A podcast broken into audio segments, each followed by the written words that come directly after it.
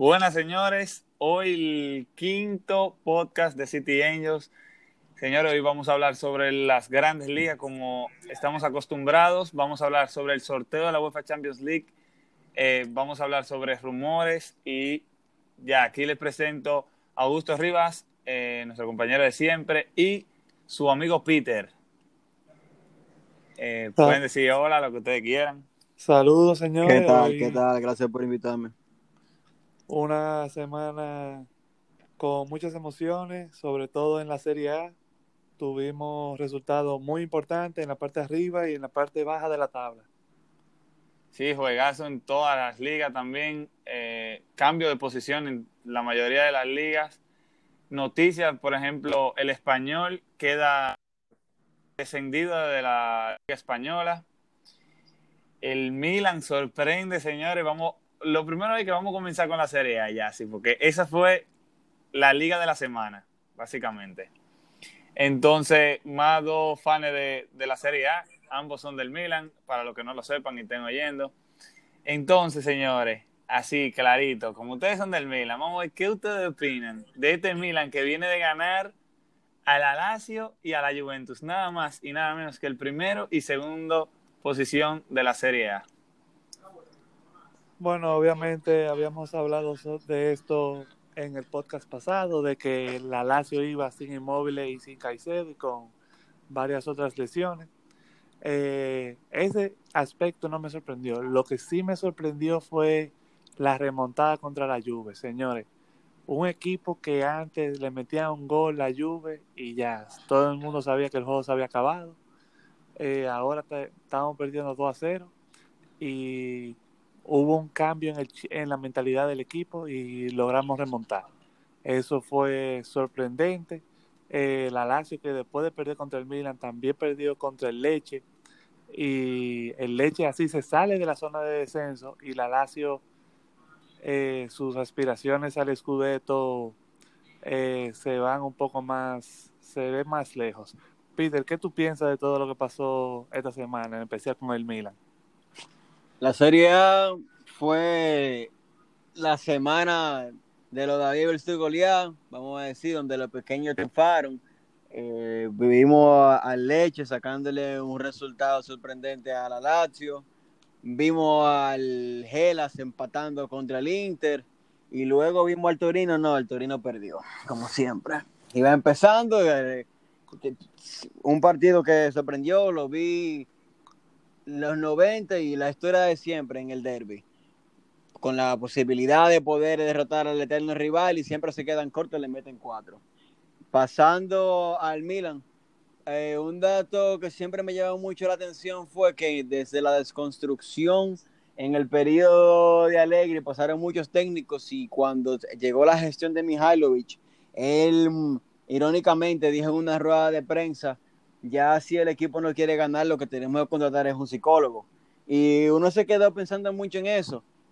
Pasaron los entrenadores y llegan jugadores, se van los jugadores. Y honestamente, aunque este plantel es uno de los planteles más decentes, no necesariamente es uno de los que más hemos tenido con calidad. ¿Qué uno puede decir que ha cambiado? El factor Slatan. Eh, realmente, un jugador con veteranía que le grita a los jugadores, que los motiva a que sigan jugando. Se dijeron no solo eh, ahora como a gusto, muchos otros podcasts han mencionado lo mismo. La Juventus coge y te mete y se acabó el juego, se sienten desmoralizados, específicamente el Milan. El Milan era un, equipo bien conformista, incluso en el periodo de Allegri. Metían goles y un dato ahí para agregarle a lo que tú dices. El último juego que el Milan le había ganado a la Juve fue el 2016 con el golazo de Locatelli. Sí, de Supercopa. No. No, ese fue de Liga, ese fue de Liga. Oh, sí, sí, sí, sí, sí. En el, tú estás hablando del, del derby en el 2017, sí, sí, sí. Eh, ya, ya tú ves, o sea, de que el, el tiempo que ha pasado de ahí, Locatelli, ¿dónde está? Locatelli ni siquiera forma parte de la plantilla. Eh, el, el, Milan fue perdiendo 0-2 y al principio yo, yo vi el partido en diferido para poder analizarlo minuto por minuto y yo cuando vi los goles al principio me decía, bueno, el Milan lo que hizo fue aprovechar todos los errores por como se veía la narración. No, Realmente el Milan cogió y nunca perdió el, el deseo de anotar y anotar y anotar. Eh, el, único, el único gol que yo puedo decir que fue un, un, error fue ese gol de Revic, que es especialista metiendo goles por error. Así como hay jugadores que la gente se burla, que son especialistas cogiendo los rebotes, Revic es el la excelencia de aprovechar el error de los rivales. Así mismo. Y hablando del Inter, que a mí me ha sorprendido mucho con Conte, que Conte todo el mundo lo conoce, que Conte defensa primero, ataque después, pero el Inter parece que está al revés. Es mucha potencia con Lukaku y Lautaro arriba, pero defensivamente estas últimas semanas lo he visto muy, muy flojo. Ese gol de Lazovic que se la hizo feo a Skriniar, eso me dejó sorprendido. Señora, aparte de que el Inter perdió del Bolonia, eh, recibiendo roja eh, de ambas partes, Lautaro falló un penal, señores, que yo creo que ese penal eh, básicamente le, también le mató la, aspiración a ganar el título. Señores, hubo un juegazo Napoli-Roma con golazos de ambas partes. Ganó el Napoli 2 a 1. ya hablamos sobre el Leche y la Lazio. La Lazio se fue con roja también. Lo del Milan, señores, miren, yo eh, soy de lo que no le... No, bueno, yo la veo y me gusta mucho la Serie A, pero no soy tan fanático. Eh, mis razones las tengo ahí, pero soy... O sea, yo me lo tiro todos los juegos así. Señores, algo que tengo que agregarle al juego del Milan Juve, aparte de que el Milan eh, se burló los 90 minutos, o sea, el Milan siempre jugó bien. Y si ustedes se dan cuenta, los dos goles de la Juve fueron dos jugadas de que la de Rabiot es básicamente imparable y la de Cristiano fue un error de los centrales. De los centrales, sí. Aparte de que hay que sumarle, señores, Cristiano Ronaldo sigue enrachado, llegó a 26 goles. Eh, Inmóvil yo creo que perdió su... El, Cristiano le está llegando y yo creo que Cristiano le va a pasar en el goleo, solamente está 3 de Inmóviles. Eh, el Milan me sorprendió a mí también y, y, jugaron demasiado bien para lo que yo tenía de expectativa del Milan. Lo de la Juve no lo entiendo, en verdad, parece que se confiaron. Los cambios del Milan fueron como para subir el equipo y lo de la Juve fue totalmente al revés. También, señores, el Milan, ah, digo, perdón, el Inter de Milán, aparte de perder contra el Bologna, empató 2 a 2 contra el Hellas, que ustedes lo habían mencionado. Y también hay que agregar, señores, las fechas que se vienen. O sea, hablábamos de, de los juegazos que ya acaban de pasar. Napoli-Roma, Milan-Juve, Lazio-Milan. Señores, esta, bueno, mañana sábado, hoy sábado, cuando lo tengo oyendo, señores, Juventus-Atalanta. O sea, juegazo entre el primero y el tercer lugar. El Atalanta sí, señores. El Atalanta sigue sumando puntos y sigue arrasando. Son el segundo equipo con más goles en las grandes ligas y solamente le pasa al Manchester City y es por un gol por la goleada que hicieron el fin de semana que lo mencionaremos más adelante. También se viene un Napoli-Milan. Ustedes deben de estar atentos a eso o lo hubieran mencionado. Inter Torino también, juegazo, aunque como mencionaban, el Torino como que siempre asusta, pero nunca termina. Y nada, señor, ustedes tienen algo más así que quieran agregar, los fichajes, señores, que están haciendo la Serie A, si quieren mencionar alguno que para ustedes va a ser vital para la temporada que viene. Bueno, así de entrada, y voy a dejar que Peter abunde un poco de los juegos, pero sí en el en términos de los traspasos, eh, Hakimi al Inter yo creo que va a ser un jugador que Conte va a poder explotar sus cualidades, porque Hakimi muy rápido, sabe dar ese último pase muy bien. Y bueno, inclusive en Champions Conte lo sufrió a Hakimi, porque Hakimi fue uno de los principales causantes de que el Inter se quedara fuera de Champions en fase de grupo. Eh, también se menciona mucho Raúl Jiménez a la Juventus. Se menciona también Soboslai para el Milan. Eso llegaría con la nueva dirigencia que se está hablando. Eh, pero ya los rumores para la serie se irán calentando un poco más hacia adelante cuando abra el mercado de traspaso allá. Pero yo quiero concentrarnos en los dos juegos grandes así que tú dijiste, Juve Atalanta y Napoli Milan, porque esos son dos juegos que realmente todo el mundo, todo el que es aficionado al fútbol, debería verlos.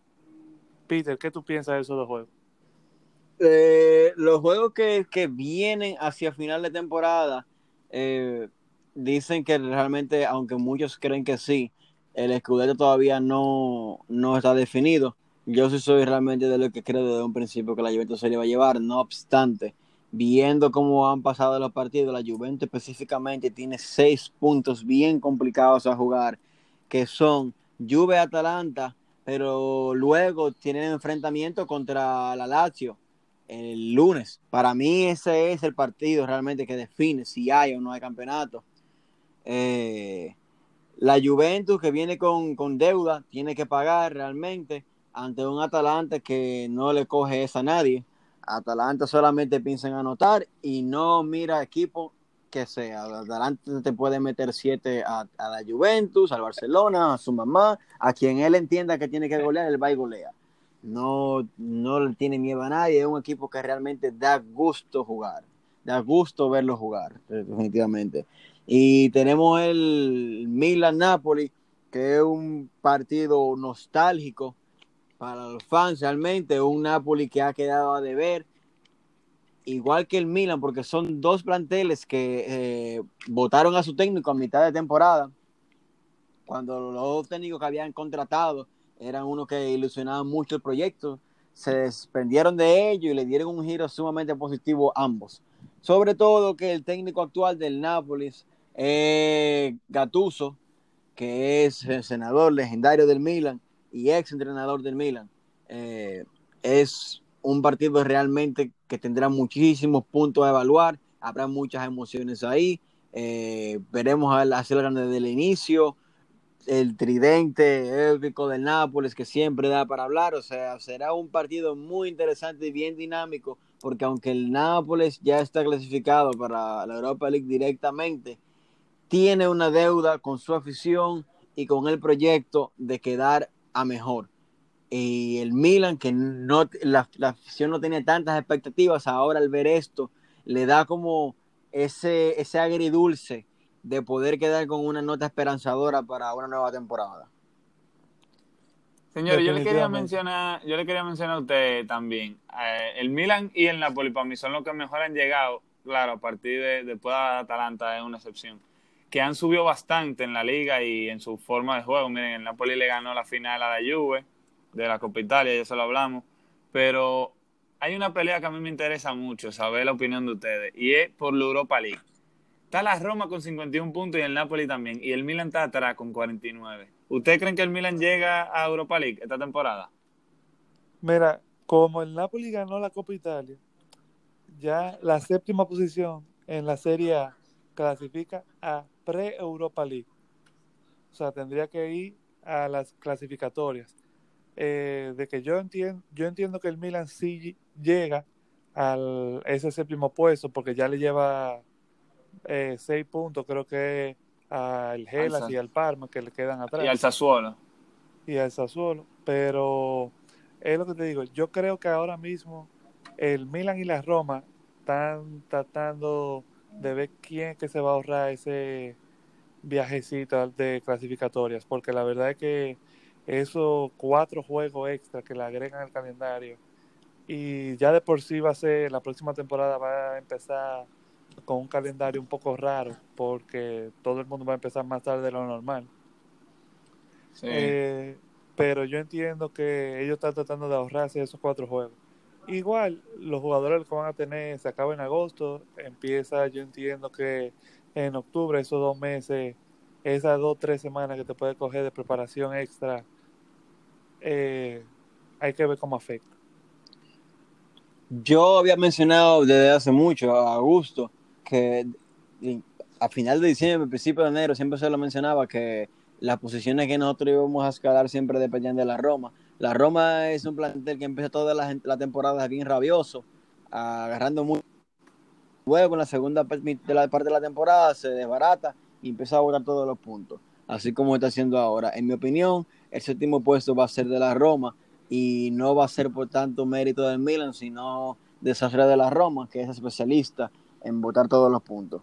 Eh, da pena porque es un equipo gastador en cuanto a inversión, que siempre ficha jugadores de calidad, dentro de mi parecer, y nunca llega a nada. A veces pueden llegar a la Champions y termina viniendo a las piezas claves que lo llevaron a Champions. Por eso van a ser después un ridículo cuando llegan a Champions, salvo aquel partido legendario que le jugaron a Barcelona.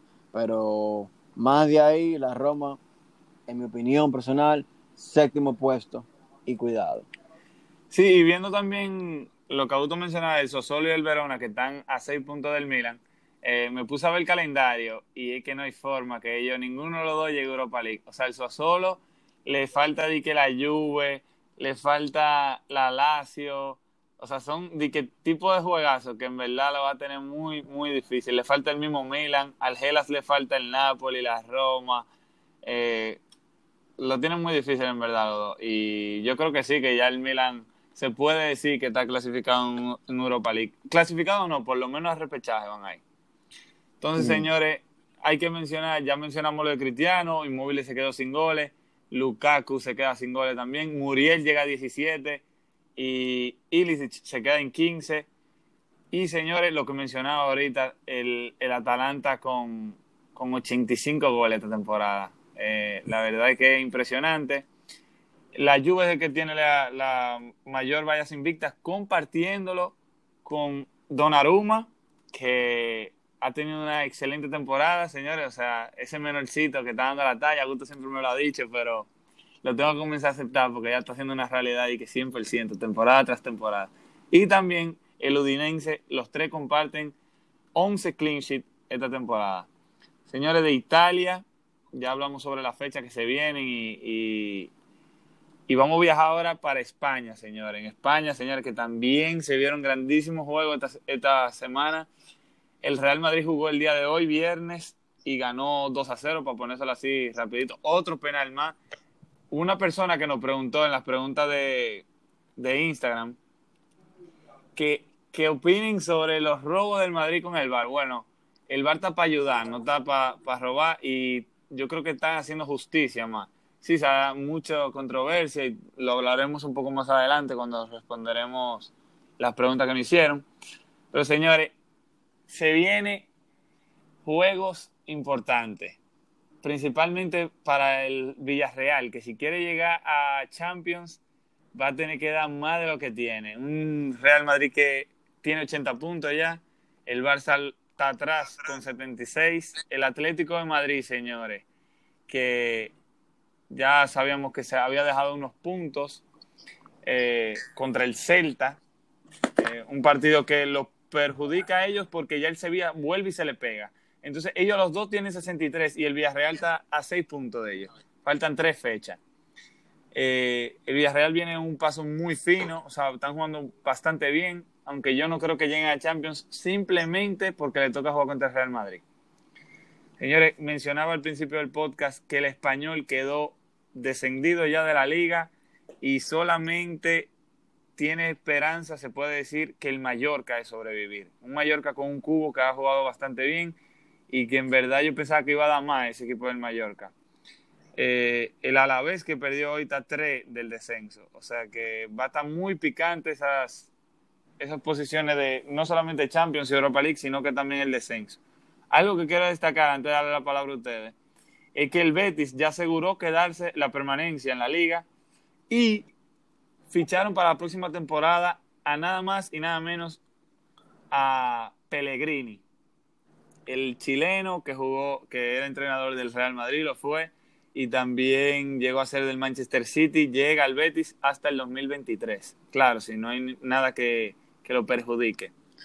Señores, yo quiero saber qué ustedes opinan sobre esta, por lo menos por los dominicanos, tan ansiosa liga de la Liga Española. ¿Cómo ustedes piensan que, va a terminar los puestos de Europa League y Champions. Y le voy a poner así mismo, ¿ustedes creen que el Real Madrid está siendo beneficiado por el VAR? O sea, que básicamente el VAR lo está ayudando más de lo que... No es ayudando, es siendo justo, pero por ejemplo, hoy una jugada en la línea. ¿Ustedes consideran que una falta en la línea tiene que ser eh, llamado penal o falta un tiro libre de la línea, porque alguien me escribió que no, que las faltas arriba de la línea son penales, lo cual yo no lo considero así, pero vamos a ver qué ustedes opinan. Bueno, eh, para ponértelo claro, el Real Madrid en el transcurso de la liga entera ha recibido 10 penales a favor. Eh, si no me equivoco, cuatro o cinco de esos penales ha sido después del regreso de la pandemia. Y yo creo que eso tiene mucho que ver, porque la gente va a decir que el VAR, que tal cosa, pero también hay que recordar que los equipos vienen más o menos oxidados. Y atacar es fácil, porque atacar es coger para adelante, la, los pases, los tiros, eso al jugador se le queda más o menos, pero defender el posicionamiento táctico, eh, cuándo meter el pie y así, eso ya es más ocasión de juego, eso tú tienes que tener match, match fitness para eso.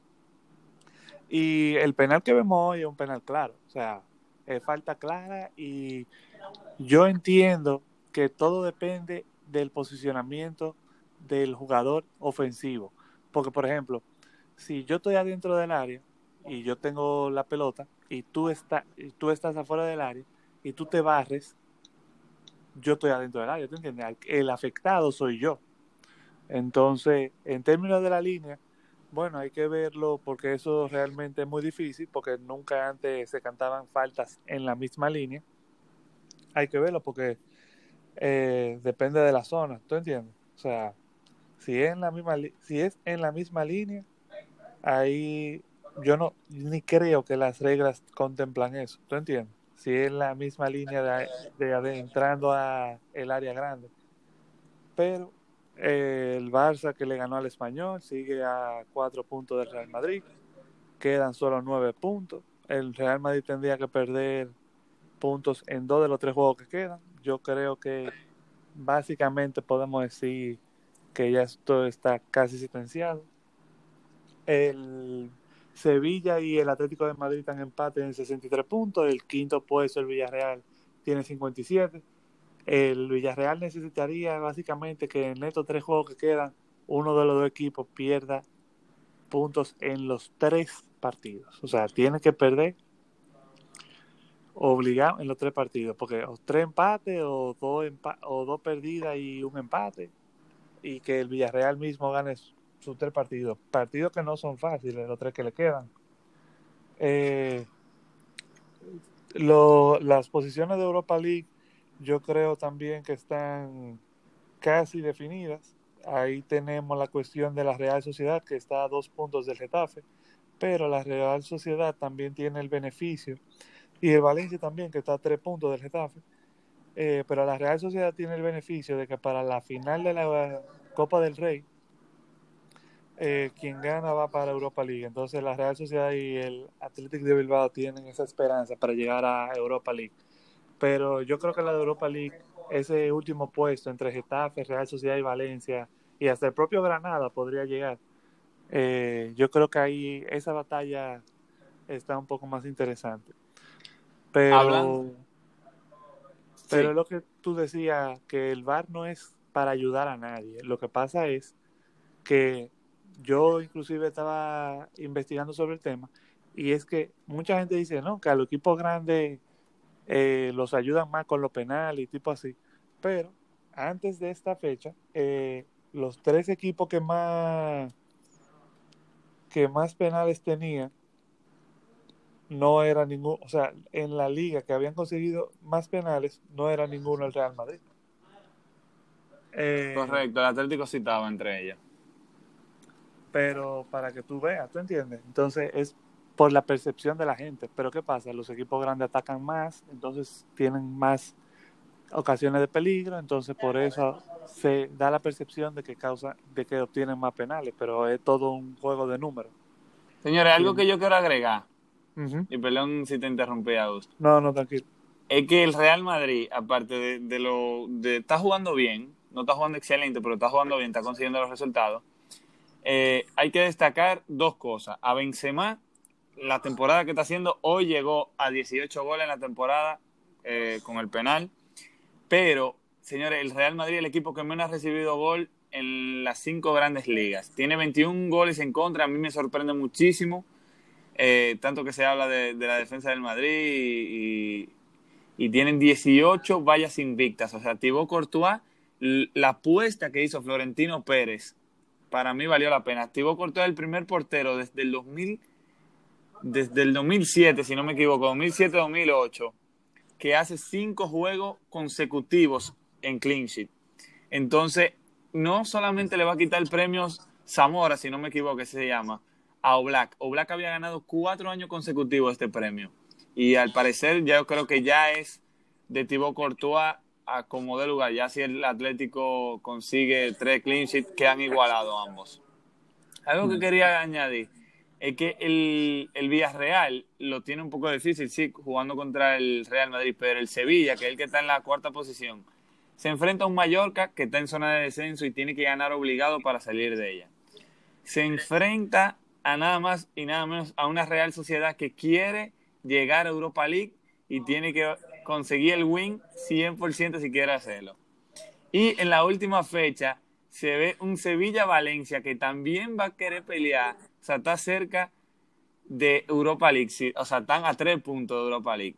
El Valencia y la Real Sociedad, y la Real Sociedad a dos puntos.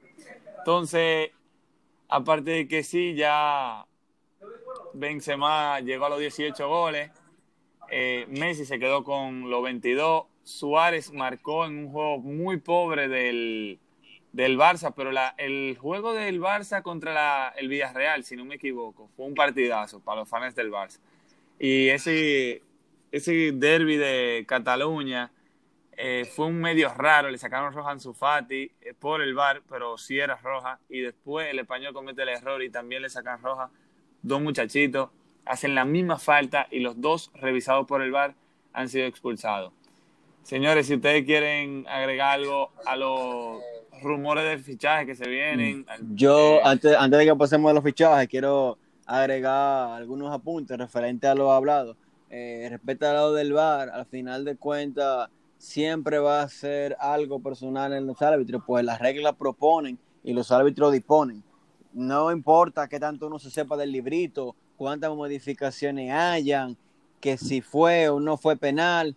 Muchas veces hemos visto cosas que son claras y el árbitro decide no cantarlas. Algunas ligas sí deciden sancionar a los árbitros cuando se ven eh, procedimientos eh, impropios de lo que manda el, reglamento, en otras la dejan pasar.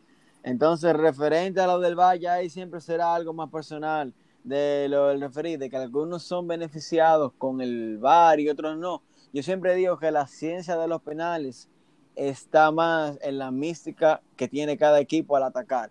Cuando usted coge y, presiona mucho con la bola dentro de la caja, olvídese que sus posibilidades de forzar el penal van a, van a lograrse porque uno en la frustración de no poder robar el balón va a querer hacer esa falsa esa falta brusca que muchas veces ese tipo de equipos es lo que están esperando ellos no quieren convertir el gol, es lo que están esperando y que ustedes le den de la manera impropia. Que se equivoquen, exactamente. Esa es una manera. Otras son de los equipos contraatacantes buenos, como lo es el Madrid, que es experto en hacer contraataques. Cuando usted contraataca a velocidad y llega a la caja, la mínima falta mal ejecutada se puede convertir en una acción controversial, sea o no sea. De nuevo, el libro propone y el árbitro dispone.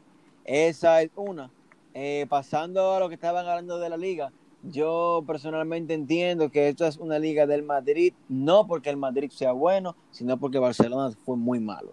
El, Barcelona ese tiempo quedó en verdad a deber. Eh, si entienden por otra parte que 18 goles para un, para un delantero de, primer nivel en un equipo de primer nivel son goles, pues nada, para adelante a lo que siguen defendiendo a Benzema. Y un dato curioso, antes de pasar a los, a los fichajes es que eh, tiempo atrás Mourinho dijo que Diego López era, era mejor arquero que Iker y aquí está Diego López descendiendo con el español. Una pena. Una pena dentro de esa historia. Eh, no creo que le suma o le resta a las declaraciones que Mourinho hizo en aquel tiempo, porque si vamos al tiempo donde Diego López fue portero del Madrid, básicamente es lo que es lo que se le llama el pick, el punto más alto del desarrollo de un portero, vamos a decir. Y ya de aquí a que llegó al español son casi cuatro o cinco años.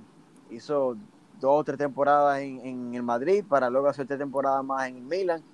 donde también tuvo un desempeño decente, en bueno, dependiendo de las temporadas, y llegó ya al español al final, son 38 años que tienen, ¿qué están esperando?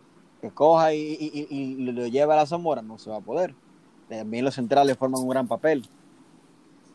Sí, sí. Eh, eh, si quieren hablar sobre algún rumor, algún fichaje que se va a hacer de la liga, si va a comprar algo así, por ejemplo, se suenan, si no me equivoco, jugadores como la Cassette al Atlético de Madrid. ¿Ustedes creen que sería un buen fichaje para, para el Atlético, un La Cassette? La cassette cuando era cuando era bueno, porque definitivamente el Arsenal tiene una magia de todo el fichaje que coge y le pone la mano se daña. Eh, la cassette tanto del Arsenal, jugadorazo. La característica de la cassette para el Atlético de Madrid, yo entiendo que es un jugador que propone, que ilusionaría mucho, da realmente para ese equipo. Eh, lo que hay que ver es cuál cassette va a venir de la cassette. Si el del Arsenal o el que nosotros conocemos por el cual creemos que la cassette es un jugador grandioso. yo, yo en particular la cassette me gustaba mucho en el Lyon pero como dice Peter, en el Arsenal no hemos visto su mejor versión. Eh, no sé si ha sido cosa, bueno, del propio equipo, porque el equipo no está en su mejor momento también. Pero realmente la cassette, si él viniera a hacer el papel que hasta ahora hace Diego Costa, Diego Costa que ya se le está notando un poco que ha bajado su nivel. Eh, yo creo que si él fuera el delantero físico acompañando a, Joao Félix, eh, esa, esa dupla podría ser muy buena. Pero también uno de los, bueno, uno de los rumores más viejos que hay es Lautaro al Barça. Eh, mucha gente dice que Lautaro sería ideal para reemplazar a Suárez. A mí realmente Suárez sigue demostrando que todavía tiene goles. A mí realmente yo no sé si yo me iría por Lautaro o trataría de concentrarme en otra faceta del equipo para el Barça, porque realmente yo creo que el extremo izquierdo y el extremo derecho para darle, para poder mover piezas, porque por ejemplo el extremo derecho es Messi, esa es su posición, pero Messi es dueño de toda la mitad de cancha para arriba, o sea, él se puede poner de mediocampista, de centro delantero, de por la izquierda o por la derecha, como él quiera. Entonces, yo creo que los extremos son un punto donde el Barça debería preocuparse más. Ok, algo que yo quería agregar, que lo pensé, o sea, como que lo delay, con eso que me, eh, dijo Peter, de que si la gente considera que Benzema es un, es un élite, vamos a decirlo así, bueno, en mi opinión, en mi opinión, tengo muchos amigos que opinan lo contrario de mí. O sea, yo pienso que Benzema es un jugador que es la figura del Real Madrid. Ok, te lo voy a plantear así, te lo voy a plantear. Él tiene 18 goles, ¿verdad? Esta temporada. Y Messi tiene 22, está heavy. Messi tuvo su, su lesión y, no jugó para el juego. Pero súmale, súmale los 6, 7 penales que ha tirado Sergio Ramos esta temporada. Vamos a ponerlo así. Fue a 24 goles ya ahí él tuviera Pichichi de la liga. Claro, no es el caso, pero está cuatro de Messi y, para agregarle algo, él es el que más asistencia tiene en, en el Real Madrid, dando siete, con jugadores, por ejemplo, como Cross, como se puede decir, vamos a poner a Vinicius, que no la mete, pero crea la jugada de penales. Eh, también está Modric. En mi opinión, claro, cada quien tiene la suya, pero en mi opinión, Benzema es un jugador figura en el Madrid y hoy se corrió también un poco de miedo para los madridistas porque le dieron un, un fundazo, una falta y la gente pensaba que se había lesionado. Eh, bueno, esa es mi opinión. Si ustedes quieren agregar algo sobre el tema Benzema. ¿Cuál es, eh, ¿cuál es el dorsal de Benzema? El 9. ¿Cuál es el rol del 9? Mete goles, por eso. Esa es mi única queja con él. no puede ser delantero si no está cumpliendo el rol de delantero. Todo lo bueno, mira, es un, es, un, un, gesto, es un agrado y qué bueno que, que, propone, pero la realidad es que si no está anotando, no está entregando. El equipo puede sumar los tres puntos, pero él, de lo que suma como delantero, no es. porque esto puede estar pasando porque está en la magia del Real Madrid, ¿tú entiendes? El tiempo que tiene, la química que tiene, porque hay muchos jugadores ahí que tienen años en el plantel. Eh, es cuando uno juega con los mismos de siempre por mucho tiempo, se va creando una identidad y ya hay veces que tú te imaginas a los jugadores sin tener que verlos. Pero eso, eso de Benzema son cosas adicionales a su juego. Su rol principal es el 9 y cada vez que, que, le, que le critican eso, siempre tiene una excusa nueva. Es ese, el jugador que más versiones utiliza para poder respaldar su, su, su falta de goles. Cuando empezó siéndose, cuando recuerdo que cuando empezó joven, él no era un 9 per se, él era un segunda punta. Él acompañaba, él acompañaba jugadas, era. Sí, mira, yo tengo algo que agregarle a eso que tú dices. Bueno, está heavy, o sea, él le falta de que mucho gol, está heavy. Pero, o sea, él es el segundo de máximo goleador. Pero también te voy a poner algo, o sea, se, puede discutir que en un podcast solamente de eso. Pero para que Augusto también pueda hablar un poco. Loco, él está entre los top 5 goleadores de la Champions también. Claro, en el Lyon él metió su par de goles, pero él ha continuado. Claro, el Madrid siempre ha llegado a la final de la Champions en los últimos años. Te venía a preguntar cuántas, cuántas Champions ha ganado el Madrid y a cuántas finales ha llegado en los últimos 10 años.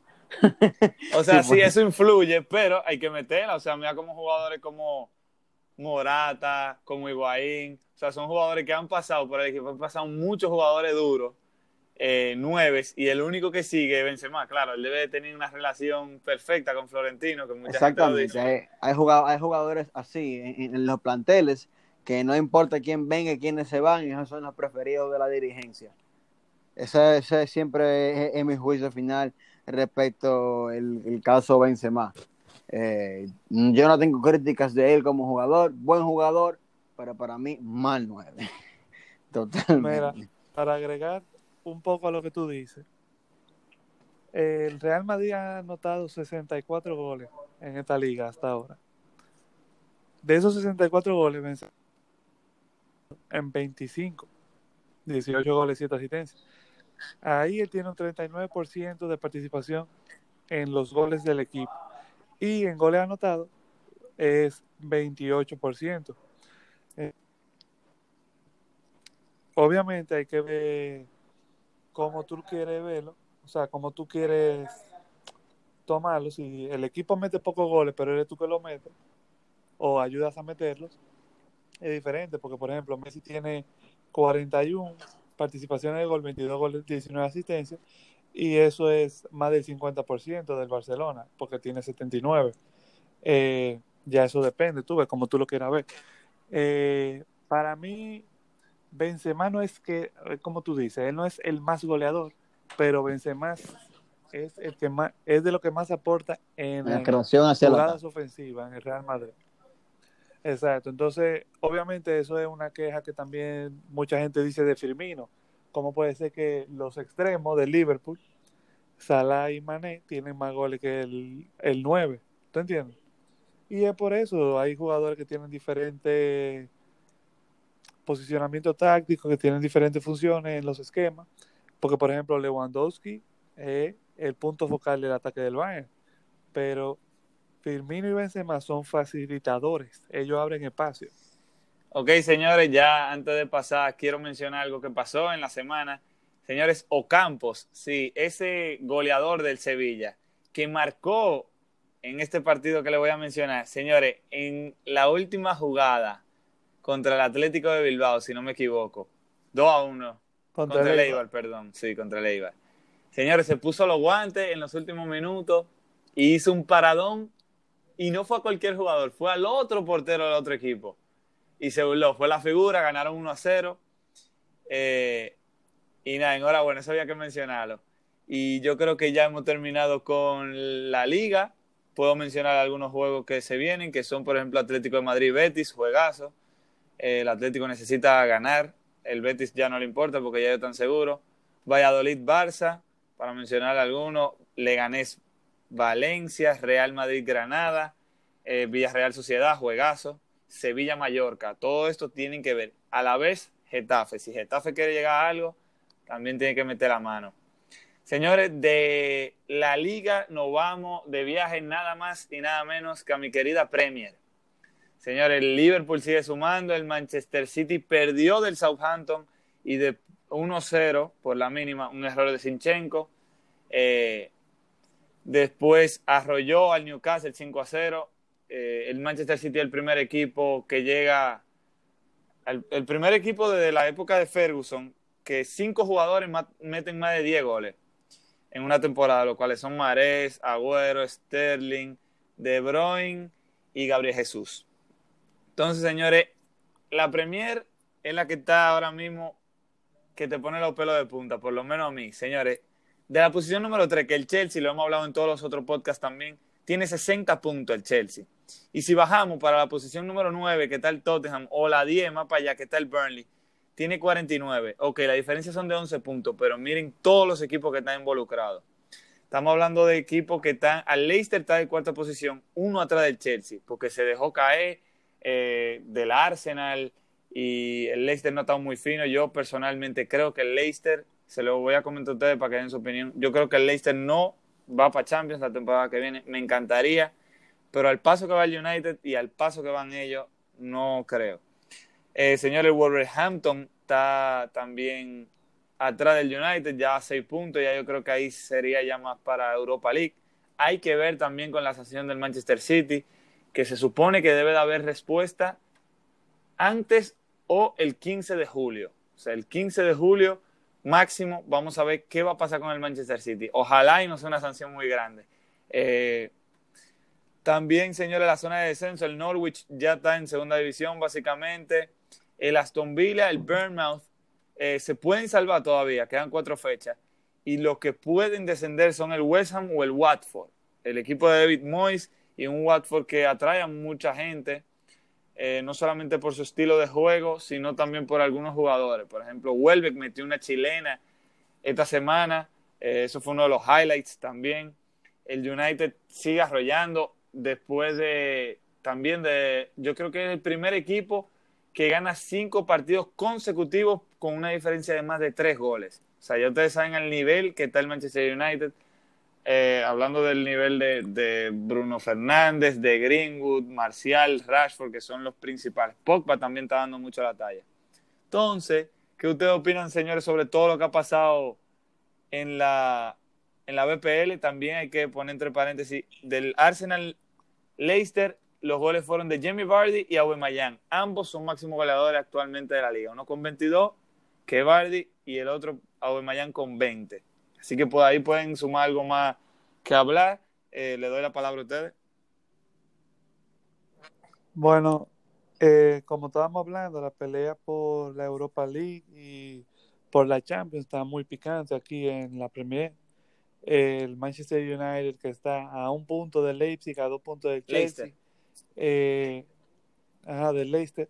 Quedan esos cuatro partidos. Cuatro partidos, señores, en lo que el Leicester tiene que enfrentarse al Tottenham, que quiere seguir dando la cara por su afición, por el entrenador que tiene, quieren seguir dando la cara. Y en la última fecha contra el Manchester United, ya lo hemos hablado en otras ocasiones, esta última fecha de la Premier puede ser de mucho drama.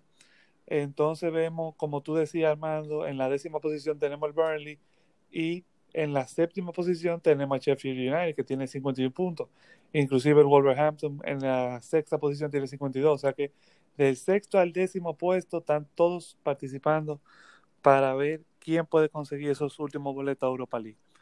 Eh, algo que hay que mencionar es, como tú dijiste, como hemos conversado antes, el Chelsea con Pulisic eh, están dando una muy buena racha el Manchester United, como tú bien mencionabas, el récord de cuatro partidos consecutivos ganando por tres goles. Eh, Bruno Fernández, Mason Greenwood, Pogba que volvió. Señores, el United está puesto para clasificar a Champions. El Leicester que sigue su mala racha. Eh, hay que tomar en cuenta que el Manchester United viene ahora a jugar contra el Southampton el lunes. Como tú bien mencionabas, el Southampton le ganó al City eh, después toca el Crystal Palace el jueves próximo. Y hay que tomar nota, señores, de que estos son partidos que sabemos que los otros equipos están vigilándose entre sí. No puede ser que el Leicester siga perdiendo puntos. Ya ellos mismos se tienen que autopresionar. Estamos a ley de un punto de salirnos de los puestos de Champions. Ellos tienen que asumir la responsabilidad que tienen también, porque no solamente puede ser que depender que el otro equipo le vaya peor que a uno. Y algo que quería mencionar del juego del Leicester y el Arsenal, eh, mucha gente cree que a Bardi tenía que sacarle roja por la entrada a Mustafi. La cara de Mustafi sufrió una lesión muy fea realmente. Y luego el mismo Bardi fue que anotó el gol para ganar. Entonces eso te, te pone a pensar. Sí, te pone a pensar. Peter, ¿tú tienes algo que, decir? Eh, en mi opinión, yo entiendo que el duelo de la Champions se va a decidir más por esos enfrentamientos, ese enfrentamiento directo que tiene el Manchester City contra el Chelsea. Eh, el Leicester, si bien ha tenido una racha de derrotas, entiendo que los partidos que le quedan son partidos que con la mínima podrá resolver y es lo que le basta ya para atender eh, es un de lado de descanso y poder reforzarse a una, a una temporada venidera. Algo que me llama mucho la atención es esa fecha de apelación que tiene el Manchester City. Yo entiendo que eh, así como el Manchester City tiene hasta el 15 para apelar, muchos equipos están viendo qué va a suceder con el Manchester City porque va a pasar algo referente eh, eh, similar, digo, a lo que sucedió cuando la Juventus le tocó descender por la controversia. Eh, no es como que sí está, está perdiendo la categoría, pero un equipo de la dimensión y el tiempo que ha construido Manchester City con sus figuras por tanto tiempo, algo menos que la Champions League de, lo, deportivo, muchos jugadores no lo van a aguantar y van a empezar a correr del equipo. si ya vieron el héroe Sané fichó por el Bayern Múnich y así muchos, muchos jugadores van a salir, nadie se va a quedar ni se va a querer comprometer con un plantel, por más que Guardiola quiera vender y promover que se queda ahí con o sin champion. Es un, técnico que está a punto de caer sin pito y sin flauta en todas las competiciones. Entonces, eh, es algo muy controversial, eh, queda mucho morbo en todo aspecto, porque lo ven los clubes, la dirigencia del City quiere ver qué va a suceder, los jugadores esperan a ver cuál será su futuro. Hay que ver qué va a pasar con el Manchester City. Sí, jugadores, por ejemplo, Kevin De Bruyne dijo, un año yo lo aguanto, pero dos, eh, no. Y es un jugadorazo que, que el City no puede perder y, lamentablemente si le ponen los dos años sin Champions, eh, va a perder aunque le ofrezcan todos los cuartos del mundo.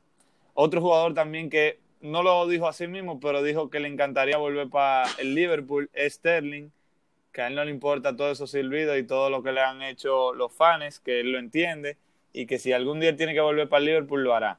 Así que yo también, como fan del City, espero esa respuesta y sé que viene una sanción, aunque sea mínima, sé que viene una sanción porque ellos no pueden venir que dos años y 30 millones y después cancelarlo todo. O sea, eso se viera muy feo. Entonces, por otra parte, yo me voy a mojar la mano y voy a decir para mí quiénes van para Champions. Si ustedes lo quieren hacer, lo pueden hacer. Y por Europa League, bueno, yo voy a meter en Champions al Liverpool y si el City puede, al City. Eh, Chelsea para mí se queda. Y voy a poner United en la cuarta posición. Ya en la quinta y sexta, yo me iría con el Leicester City o el Wolverhampton. Eh, muy feos también lo que está pasando con Mourinho, o sea, la temporada que está teniendo. Mucha gente tenía una expectativa alta, como que él iba a resurgir y también el Tottenham iba a resurgir. Y no se la ha visto para mí, en mi opinión, nada bien. O sea, ese empate contra el Burnmouth, si no me equivoco, me dejó a mí como que del Burnmouth y casi pierden porque le... Bueno, ellos no le pitaron un penal que todo el mundo dice que sí, que debieron de dárselo, y, pero el Bournemouth le anularon un gol.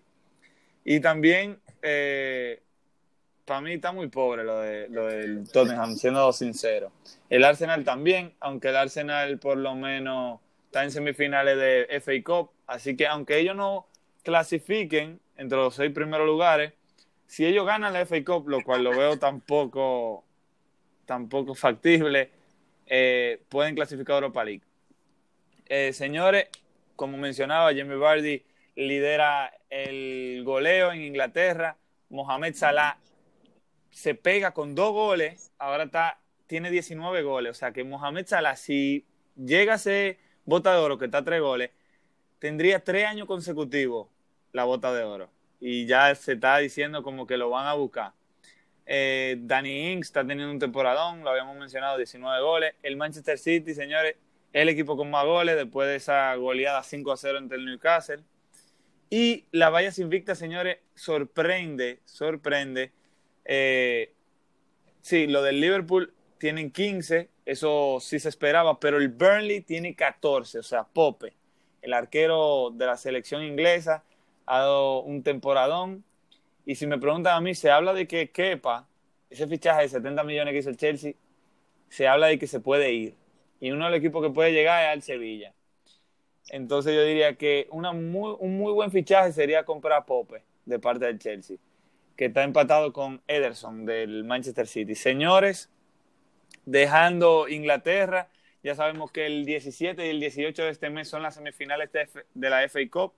Ya hablamos sobre unos partidos que se vienen de la Premier, incluyendo, bueno, eso lo podemos hablar en los otros podcasts, eh, en lo que viene más adelante por las últimas fechas, pero ya básicamente nos quedan dos semanas de fútbol de liga, de liga de la Premier y de la liga. Eh, de la Serie A nos quedan un poco más de juego.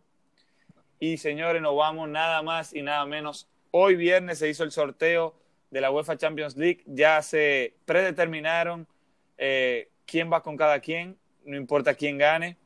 Sabemos que después de octavos es que se hacía una, un sorteo, pero lo hicieron ahora por, sabemos, por todo el tema de la pandemia.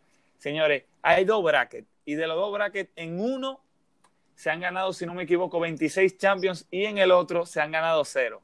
Ok, ya tenemos eh, los primeros cuartos de finales, que son el Atalanta, Paris Saint Germain. Acuérdense que esta edición de la Champions van a ser a partidos únicos a partir de los cuartos de finales. A mí me gusta porque es tipo mundial. Uno no sabe quién va a ganar si ya serían dos partidos, uno tiene su idea.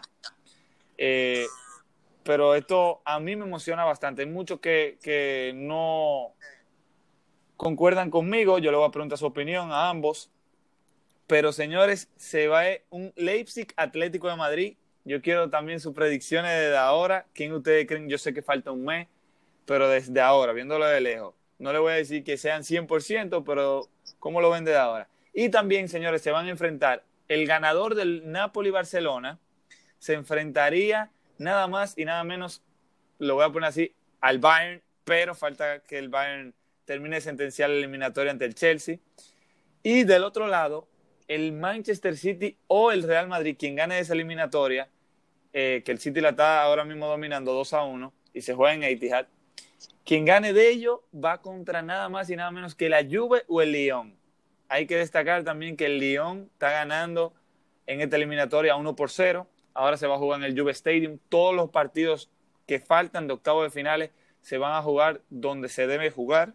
Es decir, el de la Juve se va a jugar en Turín, el del City se va a jugar en Manchester, el del Barça en el Camp Nou y el del Bayern en Alemania, en el Allianz Arena. Señores, ¿qué ustedes opinan de este? Primero, ¿quién ustedes creen que van a llegar a compartir los cuartos de finales y segundo, cómo ustedes ven esos primeros partidos Atalanta PSG, Leipzig, Atlético de Madrid. Bueno, para empezar de un pronto, yo creo que el Atalanta ahora mismo a partido único le podría ganar a quien sea. Ellos son un equipo con una mentalidad impresionante, ellos nunca paran, nunca se rinden.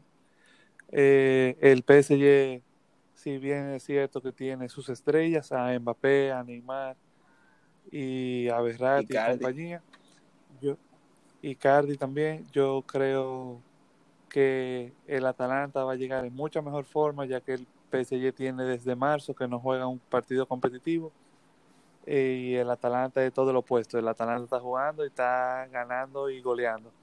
Entonces yo le tengo que dar el favoritismo en ese juego al Atalanta. Eh, en el Leipzig Atlético de Madrid, yo creo que el Atlético de Madrid sobre todo por la pérdida de Werner de parte del Leipzig, que ya él no seguirá jugando la Champions porque ya se fue para el Chelsea y ya firmó. Yo creo que el Atlético de Madrid, porque tiene más ritmo competitivo, ellos van a jugar una semana más. Y el Leipzig tiene desde finales de junio que no juega. Eh, yo creo que el Atlético de Madrid estará favorecido. Y del otro lado del bracket, los equipos que todavía tienen que jugar la segunda vuelta de octavos. de octavos, yo creo que el Barcelona tiene obviamente a Messi, entonces ya eso lo pone favorito ante el Napoli. El Napoli sí está resurgiendo, es verdad, y va a ser un juego muy bonito porque está en empate uno a uno, aunque el Barcelona tiene su gol de visitante. Yo creo que va a ser muy un juego muy bueno, pero al final el Barcelona tiene a Messi y Messi tiene magia que puede frotar al genio de la lámpara en cualquier momento.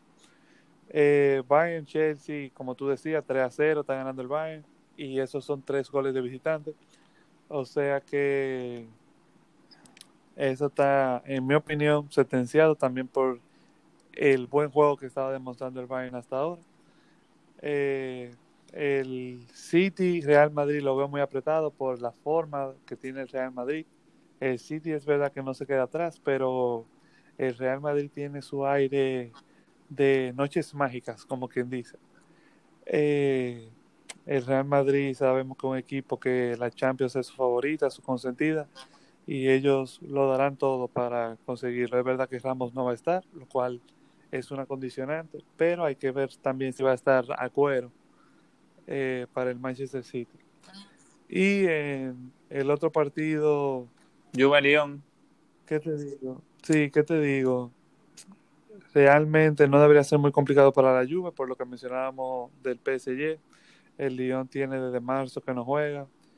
El, la Juve seguimos con la misma temática de que no juega bonito, pero gana. Eh, excepto con el Milan este esta semana. Pero están ganando, tienen a Cristiano que al igual que Messi una condicionante que no podemos olvidar. Eh, Cristiano cuando está mentalizado es un, es un tipo diferente de bestia, o sea, entonces Lyon yo creo que va a estar muy feo para la foto, para esa ocasión. Y primero hay que ver lo que pasa, pero ya después comentaríamos, eh, después de esos octavos, cómo vemos los juegos siguientes. Pero la verdad es que la Champions a partido único va a ser muy interesante. Muy interesante y podría dar una sorpresa bastante extraña o poco común. ¿Y tú, Peter, tienes algo que agregar? Eh, dentro de los partidos, nada, tenemos Atlético, Leipzig. Eh, eh, es un equipo que es su último año, va en desarme, desde lo directivo hasta los jugadores, la mayoría se van, y, eh, ya sean rumores y confirmados. Y ojo al dato, muchos de los equipos que tienen ese tipo de resolución tienen una deuda con el plantel y una con la afición, por decir, este es mi, temporada despedida, tengo que, dar resultados. Se vio con aquel Ajax, que dio sorpresa. Vimos a un Tottenham que sacó a, un PSG cuando estaba todo cantado, también partidazo. Eh, el Leipzig no creo que vaya a ser cualquier niño que se vaya a enfrentar contra el Atlético. Eh, eh, es un partido que para mí va a ser el, más impresionante, el que más contacto físico va a tener, el más dinámico de todos, porque la mayoría de los otros partidos uno fácilmente lo, puede leer. Eh, tenemos el partido del Bayern que está definido, para mí Bayern el ganador de la Champions, sí y solo si no se enfrenta contra el Leipzig. Hay que esperar a ver hasta dónde llega el Liverpool, porque realmente al Bayern se lo ha demostrado específicamente cuando hay un, equipo que, que, le, que le ha peleado en competencias en la misma liga, le puede jugar. Eh, Juve va a pasar por el parque, un partido interesante ahí para que se recuperen y puedan seguir dando. El partido del Barcelona dependerá para mí de cómo Messi se quiera levantar. Si Messi se levanta, para cargar el juego, el juego se le vaya de Barcelona. Si no, atento porque la forma del Nápoles no necesariamente depende de todos sus jugadores, sino del impulso que Gattuso le da como, como entrenador a los jugadores. Nápoles siempre careció de, de un técnico que, que metiera e, e, esa grinta y ese empuje cuando el plantel estaba sobrado de técnica. Ahora hay jugadores que están sobrados de técnica y tiene alguien que les recuerde que tienen que enfocarse y dar resultados. Eh, ya creo que realmente son los partidos que llaman la atención, pueden impresionar. Yo no doy ninguna eliminación por sentada, salvo la de la Juventus y la del Bayern, pero van a, ver, van a ser unos enfrentamientos muy interesantes. ¿Tú tienes alguna opinión sobre el City Real Madrid? ¿Quién tú crees que va a pasar ahí? Uh, uh. El City, el City Real Madrid va a ser un partido controversial porque ¿qué, qué fecha, ¿qué fecha se juega City Real Madrid? Eh, el 7 de, agosto. 7 de agosto, ya hay, hay, que esperar realmente a ver qué va a pasar con la apelación de, de, del City y lo que tiene que hacer el 15 de julio.